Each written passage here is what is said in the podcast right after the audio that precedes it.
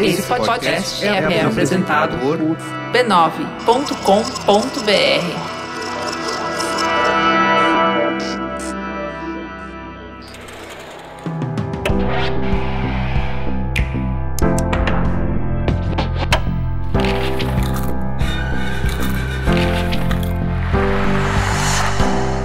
Mamileiros e mamiletes, bem-vindos ao Mamilos Cultura, o nosso espaço de reflexões a partir de produções culturais.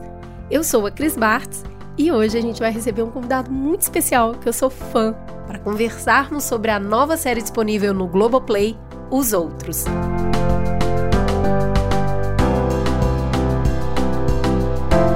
Antes de mergulhar na nossa conversa, vamos para um breve intervalo comercial.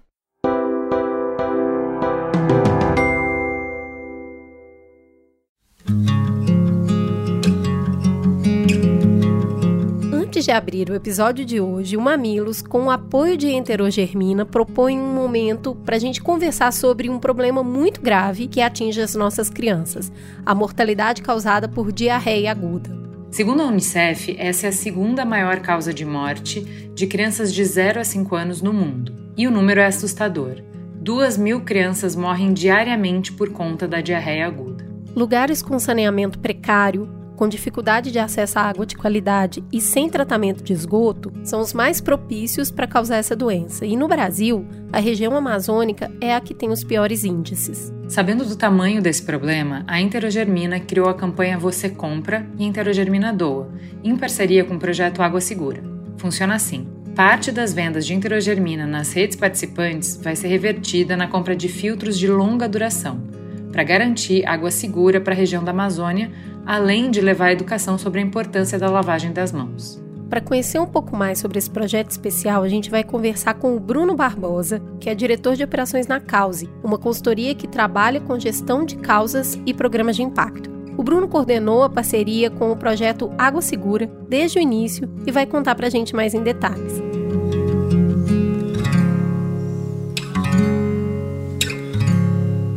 Oi, Bruno. Como é que vocês chegaram nessa solução para o problema de acesso à água segura? Como é que vocês escolheram os lugares que receberiam os filtros? A gente desenvolveu essa solução primeiramente entendendo onde no Brasil é o local ou a cidade com maior índice de mortalidade infantil por diarreia. E analisando os dados do Ministério da Saúde, o DataSUS, a gente encontrou a cidade de São Gabriel da Cachoeira, que é uma cidade que fica no estado do Amazonas. Ela faz fronteira com Peru e Colômbia, então é, uma, é um território super importante, estratégico, militarizado. E a principal característica desse município é que é o município mais indígena do Brasil. Então, nove a cada dez pessoas desse município são indígenas. Então, a gente começou a buscar parceiros locais que poderiam se aliar a gente para desenvolver e implementar essa solução.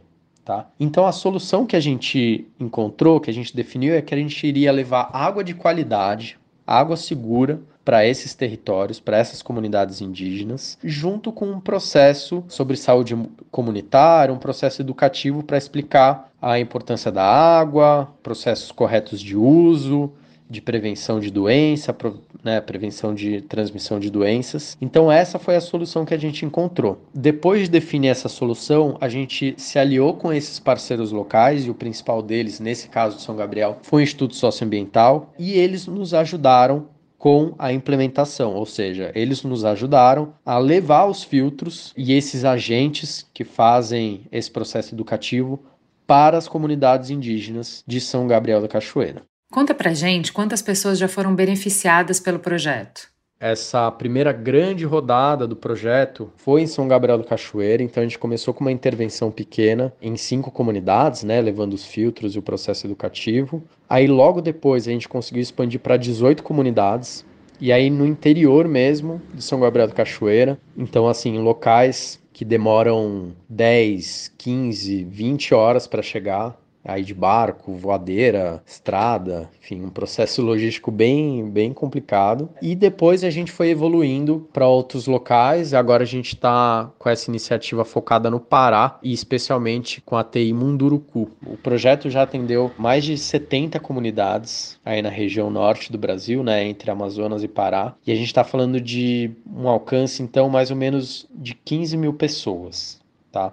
Como a gente está aqui em São Paulo, que está bem longe da Amazônia, como é que a gente pode ajudar? Eu diria que, se a gente está falando de mortalidade infantil por diarreia, necessariamente estamos falando das condições ambientais e de saúde de populações vulneráveis, como as populações indígenas no nosso país. Então, eu diria que uma das primeiras coisas que a gente pode fazer é se informar, se mobilizar, se engajar né, em torno da defesa da vida dessas populações, dos direitos dessas populações que estão, infelizmente, em constante ameaça no nosso país. E um segundo ponto mais específico sobre o projeto é que o projeto Água Segura, ele possui uma campanha de vendas do produto enterogermina. Então, quanto mais você compra, esse produto, mais você vai estar colaborando diretamente com o projeto. Então, você compra um produto, você vai estar colaborando para que mais indígenas, mais pessoas em situação de vulnerabilidade recebam água de qualidade, educação e informação sobre esse tema e, consequentemente, a gente espera ver essa redução da mortalidade infantil por diarreia no Brasil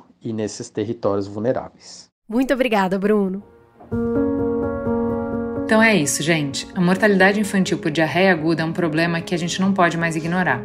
O Bruno tem razão. Todos nós precisamos nos informar e nos mobilizar para que essas populações vulneráveis sejam mais bem cuidadas. É isso aí. Até a próxima, pessoal.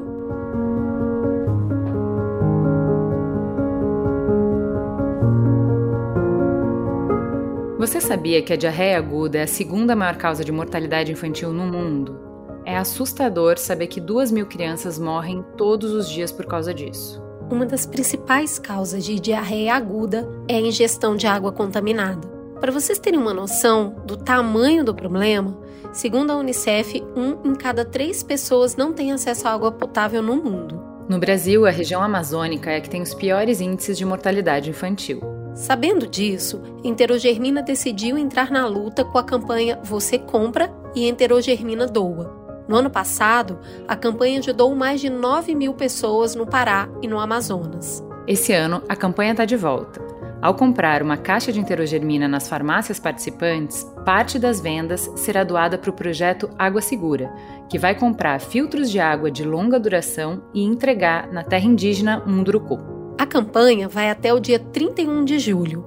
Acesse enterogermina.com barra compra e doa para ver quais são as farmácias participantes.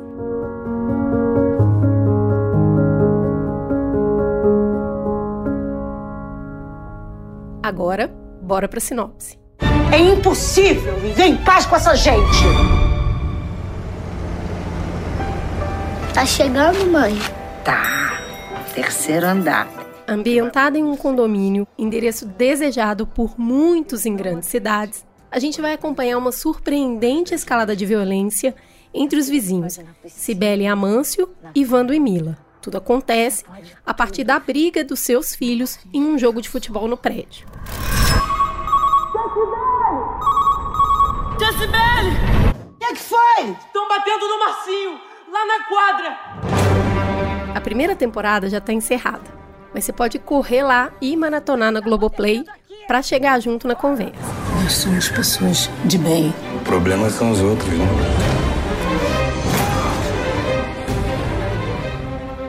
Para ter uma noção de como a série impactou, eu convidei o meu amigo Tomás Aquino, que é o Amâncio, o marido da Cibele, mas eu convidei mais ou menos assim, eu mandei uma mensagem bem gentil para ele falando: "Eu te detesto, que vontade de te dar uns tapas na cara que você não reage". Daí ele, muito gentil, veio aqui conversar comigo.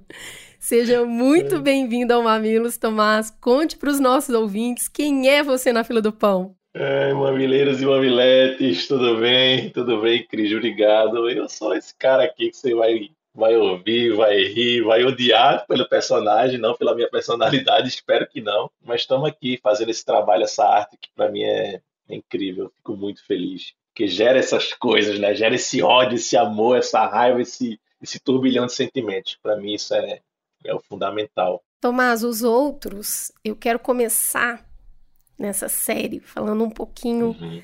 da parte mais fácil de falar dessa série, que é a técnica. Caramba, que legal ver uma produção nacional com uma qualidade tão boa. A fotografia, a trilha sonora, um primor, assim. A trilha sonora ajuda a sentir opressão, melancolia, decadência. É muito bom. Só que o coração dessa série realmente é o elenco. Meus amigos. Uhum. Meus amigos, Adriana Esteves. É uma maravilha. Minha Nossa Senhora Nossa, Cibele. É. é um personagem dificílimo de fazer, uma mulher muito, muito violência e impulsiva, que ela acaba sendo contida o tempo inteiro por Tomás, um sujeito que vive encolhido e sem reação. A Cibele encontra um par ali à altura para a violência dela quando ela se depara com um também violento e também amoroso Milen Cortaz, que está surpreendente como sempre. E ele está é. ali sempre sendo contido pela Maeve, que é a esposa dele, uma mulher sem sonhos. Além desse quarteto, tem os dois adolescentes, Antônio e Paulo, que uhum. a todo momento se mostram ali desesperados, perdidos, por qual exemplo eles devem seguir. Tem a Drica Moraes como uma síndica típica cidadã do bem, e o Eduardo Stablish como um ex-policial soturno, e os dois também enchem a tela. Tomás, conta para mim como é que foi trabalhar com esse povo todo. É muito interessante. A primeira coisa que eu gostaria de falar é, é, é uma pergunta, é uma provocação para a gente que está ouvindo isso aqui. É quem somos nós? Né? Quem somos nós dentro dessa sociedade? Né? Assim, acho que essa série bate muito nesse martelo. Né? Acho que a gente tem uma, uma questão egocêntrica muito intrínseca é, na gente e a gente tem que dissolver mais, né? conversar mais, dialogar mais sobre isso para que a gente possa e construindo socialmente, né? Mas para mim trabalhar com essa galera assim foi uma coisa fantástica. Eu sou muito fã de Milen, né? Assim, eu até falei para ele no, no, primeiro encontro que eu tive é, foi eu, Maeve, era um almoço, eu, Maeve, Lucas, que é o roteirista, e Luísa, né, a diretora, e a gente marcou um almoço antes de começar esse projeto. E eu falei, pô, Milen, eu sou muito seu fã, gosto muito de você, gosto muito dos seus trabalhos. Ele falou, cara, que é isso, né? Aquele jeito dele, assim.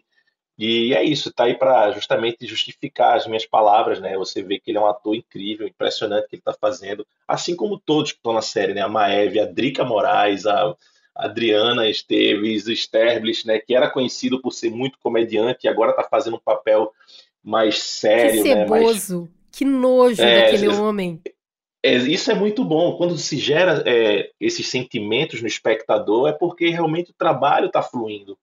Né? Então, e agora conhecendo esses adolescentes, né? Antônio Paulo, Agi Fernandes, né? É, enfim, são pessoas que são maravilhosas, que eu aprendi muito durante todo o processo. Também tem o Rodrigo Garcia, que faz o porteiro, que, que tem momentos e cenas. É, exatamente, tem, e, e, aí faz Pessoa sem noção. bem esse personagem, sabe? Então são pessoas que, que eu aprendi muito durante a, a, os bastidores, que a gente conversa muito sobre o texto, para poder deixar esse projeto mais fluido, né, para deixar mais na ponta da língua. Então a gente tornou essa questão mais humana, realística do que acontece através dos debates que a gente tinha. É, são muitas cabeças pensantes, é interessante demais, muito bom, muito bom. Agora, Tomás, eu acho muito bonito a dupla que você e a Maeve fazem com a Cibele e com o Vando, porque como eles são muito explosivos e muito violentos, uhum, as cenas uhum. deles crescem muito. E para que eles possam ser o que eles são,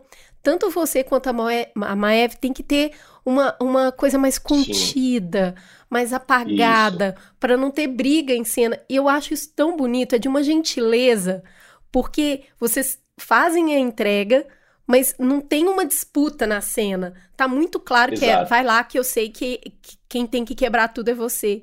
Eu acho isso lindíssimo.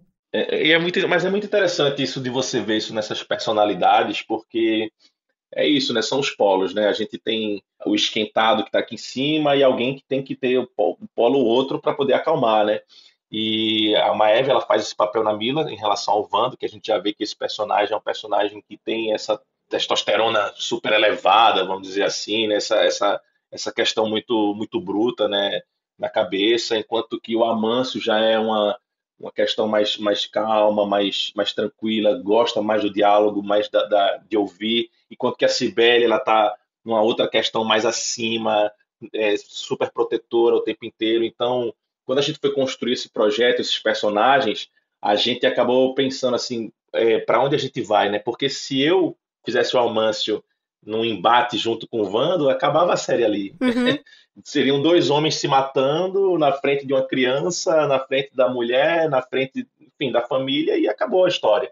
Né? Então alguém tem que raciocinar.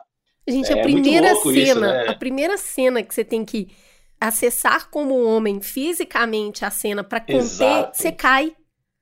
Você cai, tropeça na mesa de café, derruba. Eu falei assim, não, pelo amor de Deus. E é engraçado você falar isso porque, só para botar uma, uma questãozinha, quando, quando ele cai, o Amâncio cai aí, ele já mostra um pouco da personalidade claro. dele. E eu, eu escutei isso de um amigo meu que assistiu a série, ele fala, cara, é impressionante como eu já vi quem era o Almâncio na série, quando ele cai na quando mesa. Ele cai. Quando ele cai, você fala assim. E são detalhes, né? São detalhes que, são, que surpreendem. Pois é. Agora eu quero puxar o primeiro ponto que você levantou aí. Vamos começar agora as partes difíceis da série, porque falar desses personagens maravilhosos descontextualizado é fácil. Mas é justamente isso. O problema são os outros.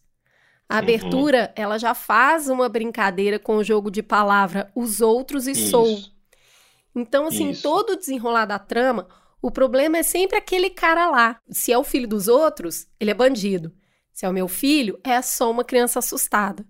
O Exatamente. outro, ele é sempre uma ameaça tão grande que ele desperta na gente o desejo de viver num condomínio. Porque o condomínio permite essa fantasia de que o perigo tá lá do lado de fora. Exatamente. Ali naquela mini cidade, vai ser todo mundo que nem eu, né? Mas se eu sou violento, por que, que eu acho que o outro não seria? Eu queria te perguntar uhum. isso, falando do condomínio, porque o condomínio é um personagem. Os prédios, uhum. a arquitetura, tudo ali, é muito parte, constrói em cima dele. Como é que você vê essa dicotomia entre desejar a segurança e a violência que habita em mim? É exatamente isso, assim, na verdade é a pergunta que eu comecei no início, assim, né, quem somos nós, né, porque a gente gosta muito de jogar os problemas nos outros, é, e é exatamente isso. Quem disse que estamos seguros, assim, que só estamos seguros no condomínio?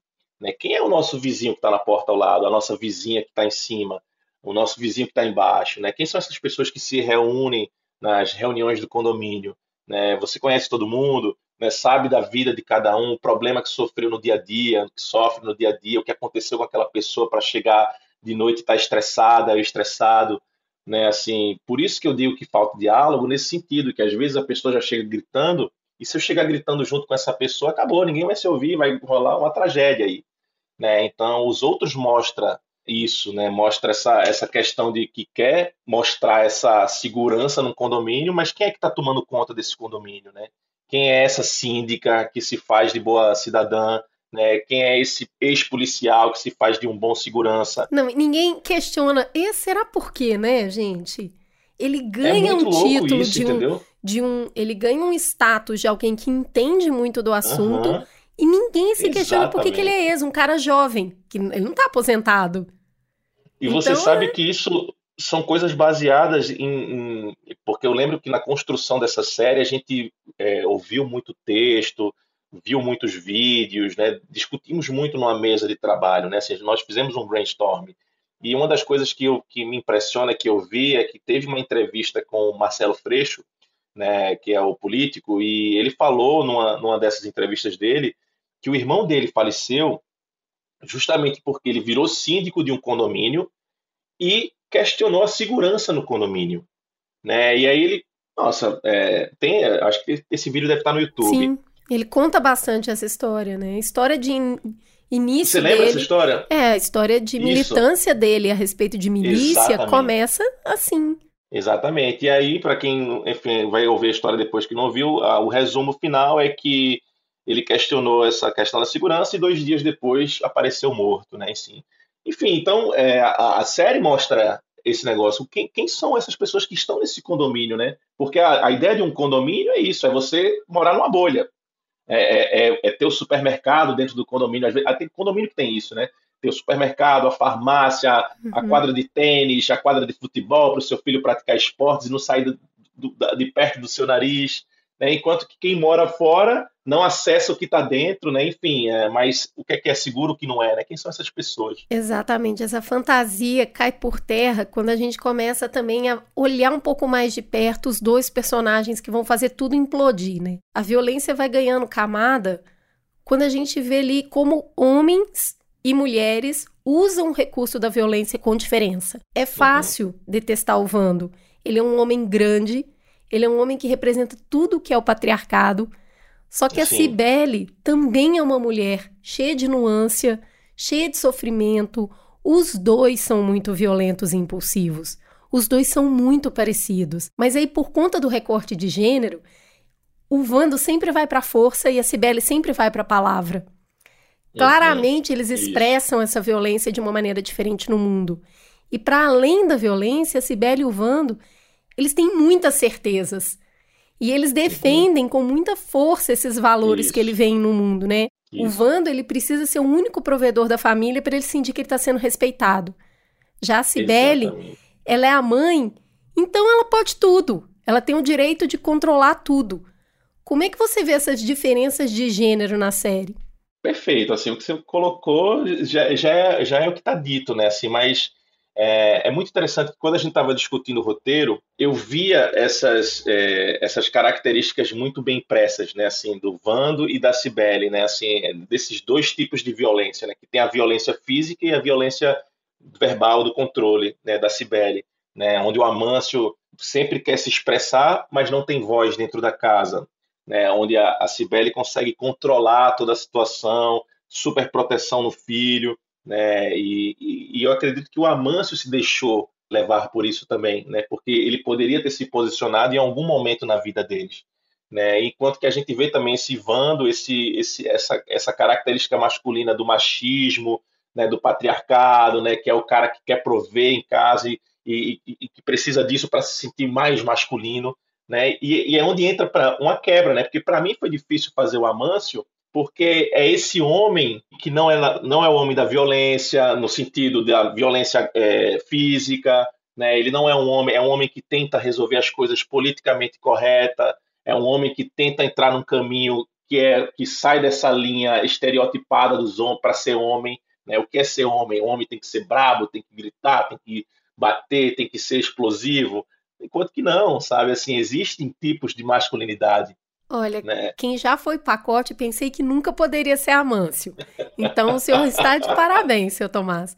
Agora, eu, eu não acho que o Vando seja um vilão, sabe? Eu acho Exato, que isso que é o é legal é da série, é trazer essas complexidades, Exato. porque quando ele tem, ele tem um ataque de fúria, logo nos, no início da série, que é uma mistura do Michael Douglas em Um Dia de Fúria, com o Parasita, com o Iluminado, ele vira um monstro, ele vira uma pessoa ele que assim, um monstro, é.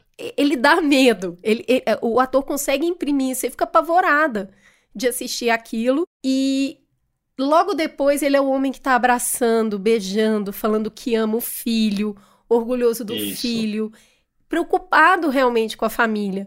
Do mesmo jeito a Cibele, que ao mesmo uhum. tempo vai lá e cospe na cara de uma pessoa, sabe? Nossa Onde senhora, que a pessoa acha que ela vai conseguir resolver alguma coisa cuspindo no rosto de alguém? Então, é, quando você exatamente. diz, se fossem dois homens, era morte, né? Uma cena uhum. dessa. Então, a violência dela é muito forte, porque hoje em dia a gente está uhum. discutindo uhum. como a violência psicológica oferece danos. Então, assim, ela também leva para um desastre, ela também leva para uma morte. Então eu acho muito bom que exista uma mulher na série que seja tão violenta, complexa, controladora como a Cibele, para a gente entender que não vai ter gente perfeita ou gente vilã. Não, não existe isso. Esse ponto que você está batendo é perfeito, porque a série não se trata de quem é bonzinho e quem é malzinho, vilão e mocinho. Ela se trata de nós, sabe assim é, é, é, a realidade né é, é, a nossa realidade quem somos nós isso é que é muito é, é a cereja do bolo isso para mim nessa série né porque é, eu, eu parto do princípio de o que temos que olhar aí é como é que essa pessoa é, chegou a esse ponto? Uhum. Por De exemplo, onde que né? ela É- é veio sempre- pra ser assim? Exatamente, eu sempre bato nessa tecla, sabe, Cris? Assim, por exemplo, porque se você for olhar nesse primeiro episódio, né, já falando apenas do primeiro episódio, não vou dar spoiler, mas do primeiro episódio, a gente vê a, a chegada de Sivando, né? É um cara que estava trabalhando na venda de carros e aí ele ele é demitido, aí chega em casa, já tem a demissão, de repente tem um problema que aconteceu com o filho dele que bateu num outro menino, aí ele tem que resolver, tem que ir lá pedir desculpas, mas ele já está esquentado com um dia do que aconteceu, e aí ele leva uma cuspida na cara, e aí depois ele vê o carro arranhado, então aquilo enfurece aquele, aquele ser humano, né? Aquilo, Cara, vira aquilo vai bicho. enfurecendo Que cena, que cena O que nada maravilhosa. justifica, né? O que eu estou falando aqui, mas o que eu quero dizer é, olha quantos problemas surgiram, né? Mas explica, não justifica, mas explica, sabe? E assim, Aham. a cena, a hora que ele, aquele homem daquele tamanho, Sim. que isso representa é toda a também. força, e ele tá nu e ele senta no vaso e vai tentar E chora. chorar, mas o tempo não permite. Isso, exatamente. Cara, mostra todo é uma vulnerabilidade, que é o que a gente vive. Agora, exatamente. Vamos lá, falando em não tem bonzinho nessa série, no outro extremo, a gente vai ter o Amâncio e a Mila, que são pessoas sujeitas de si, mas elas estão dentro de uma situação de sujeição, os dois. Eles não Sim. conseguem colocar limite, eles não conseguem comunicar com clareza com os parceiros deles. Eles ficam ressentidos o tempo todo. Mas eles não falam, eles se sentem presos, Exato. Silenciados, eles não falam que o sexo tá ruim, que tá se sentindo sozinho. Eles vivem de gerenciar os outros, os parceiros Exatamente. deles. É uma relação difícil de romper, porque o outro parece que toma conta de tudo, que não sobra espaço para existir. Agora, não falar é tão ruim quanto falar? Amâncio e Maeve são menos permissivos com a situação porque eles não falam? É, esse esse questionamento eu acho incrível. Isso foi um dos questionamentos que eu fiz para mim, Tomás, para poder fazer o Amâncio. Né? Porque eu lembro que enquanto eu é, tinham cenas que eu fazia, que eu falava para Luísa, Luísa, esse cara vai entrar na minha casa com um cano de ferro e eu não vou me colocar na frente dele para proteger minha família, né? Ou esse cara tá gritando com minha mulher na minha casa, minha mulher cuspiu na cara dele, ele tá falando alto, eu não vou inter- é, interferir. Isso era o Tomás pensando, né? Enquanto que existem amâncios na sociedade, que são pessoas que defendem uma paz. Vamos supor assim, pô, se tem um gritando, eu não vou gritar porque não vai dar lugar nenhum. Eu preciso tentar dialogar, preciso conversar, né? Assim, então, às vezes o escutar Você, como um bom ator, tá defendendo o seu personagem. Amâncio sai do lugar do diálogo e vai pro lugar da ausência. O Ama- a, a, a isso. ela vai se enrolando num fio e o Amâncio só fala assim: não vai não, calma. Não, não faça Não, é isso. A minha, Sentado minha- no minha sofá tomando um café. Não faça isso, não destrua tudo. Então, assim, a contenção, porque a Cibele muitas vezes ela parece uma criança, uma adolescente, ela precisa de contenção. Ela precisa se sentir Não, contida. Isso é fato. E o Amâncio muito não fato. contém, a Maeve também não contém. Ela também não consegue entregar pra ele esse basta, mesmo quando ela fisicamente tenta entrar pra impedir, o tempo todo ela tá num- quase numa submissão ativa junto dele. Sim. Então, assim, não acho que eles são as pessoas do diálogo, porque eu acho que eles não conseguem dialogar com os atores principais que são os parceiros deles. Mas você ainda vai ver muitas coisas na série que vão acontecer que eu não posso falar, né? Que, que, vai, que vai construir essa linha desses personagens e que é, não é justificar a palavra, mas que mostra nuances de por que, que essas pessoas não têm, não têm a voz ou não estão conseguindo comunicar. Eu acho que Né? existe um monte Eu- de gente assim, entende? Tem um Existe. monte de Amâncio eu, e eu, Maeve. Cris, eu vou, eu vou confessar uma coisa assim. Eu, todo personagem que eu faço, né, seja ele assassino, professor, eu tento defender porque é uma ideologia que eu crio para mim para poder eu acreditar no que eu estou fazendo, Claro. né? Que senão eu não vou acreditar, eu não vou para lugar nenhum. E, e eu, em primeiro lugar, eu coloco que são seres humanos, né? Antes de qualquer coisa, o personagem que eu estou fazendo, seja, enfim, a real, a ficção, eu digo que é um ser humano, né? Por que, que ele chegou naquele ponto? Aí é outra construção, né? De onde é que veio a criação? Ele, que- eu tenho certeza que quando nasceu o bebê, que foi criança, ele não quis ser assim. algo gerou para ele ser assim, né? Mas a gente falando de Amâncio e Mila, que são pessoas que não conseguem, tudo bem, que não conseguem dialogar ou falar, mas é isso, eles já são oprimidos por essas forças superiores, né? Então, mas eles se permitiram ser oprimidos. Isso também é é, é, é complicado, né? E aí é um viés que a gente tem que debater assim, até que ponto você deseja estar com a pessoa, né? Porque eu acho que o, talvez o Amâncio esteja infeliz, acho que é, talvez a Mila esteja infeliz. Talvez. Né?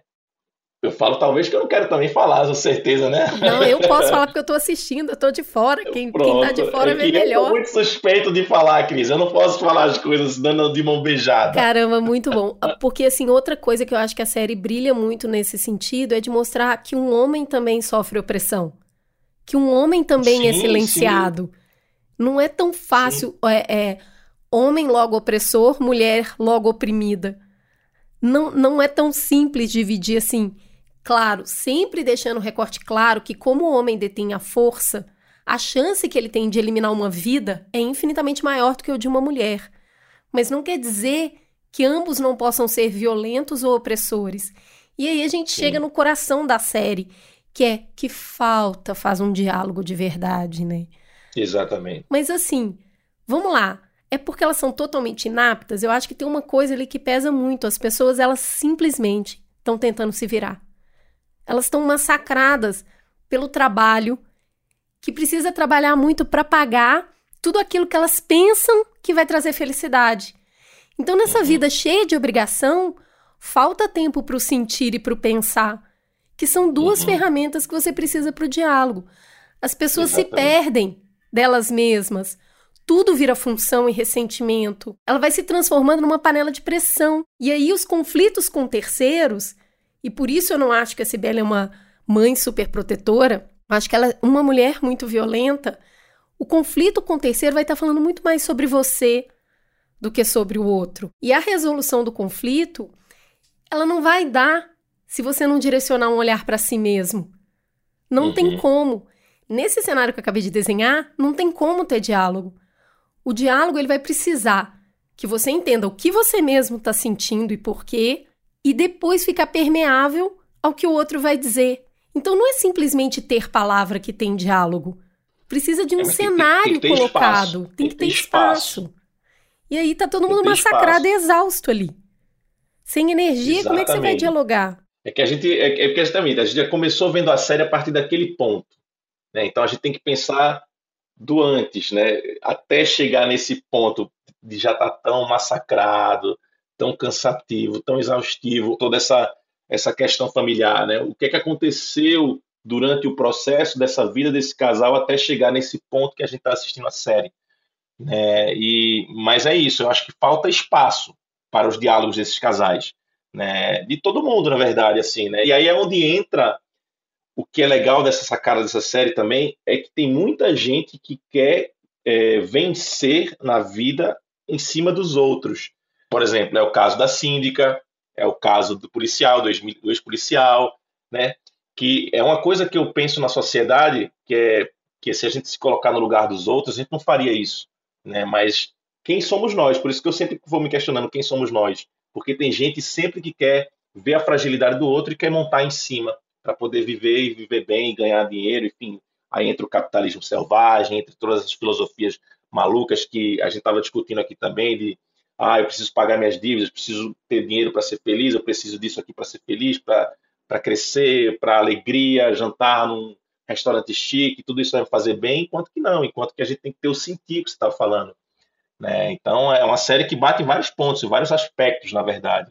Né? É, eu, eu realmente estou assim.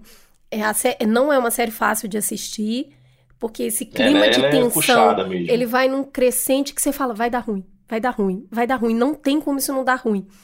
E é impressionante que quando é, tá muito posto ali que violência atrai violência. A partir do momento Exato. que eles não conseguem é, resolver, eles tragam a família. A família é dragada para dentro da violência e depois o condomínio é tragado para dentro da violência.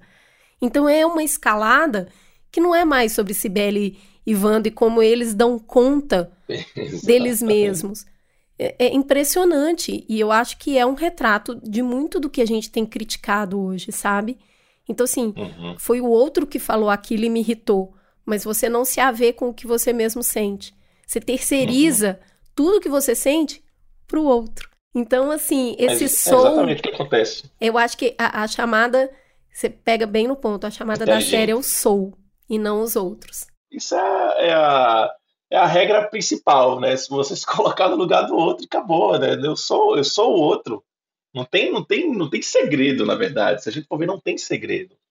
Né? Você sair na rua aqui, encontrar uma outra pessoa que está ali fora e tem muitas coisas passando na cabeça daquela pessoa.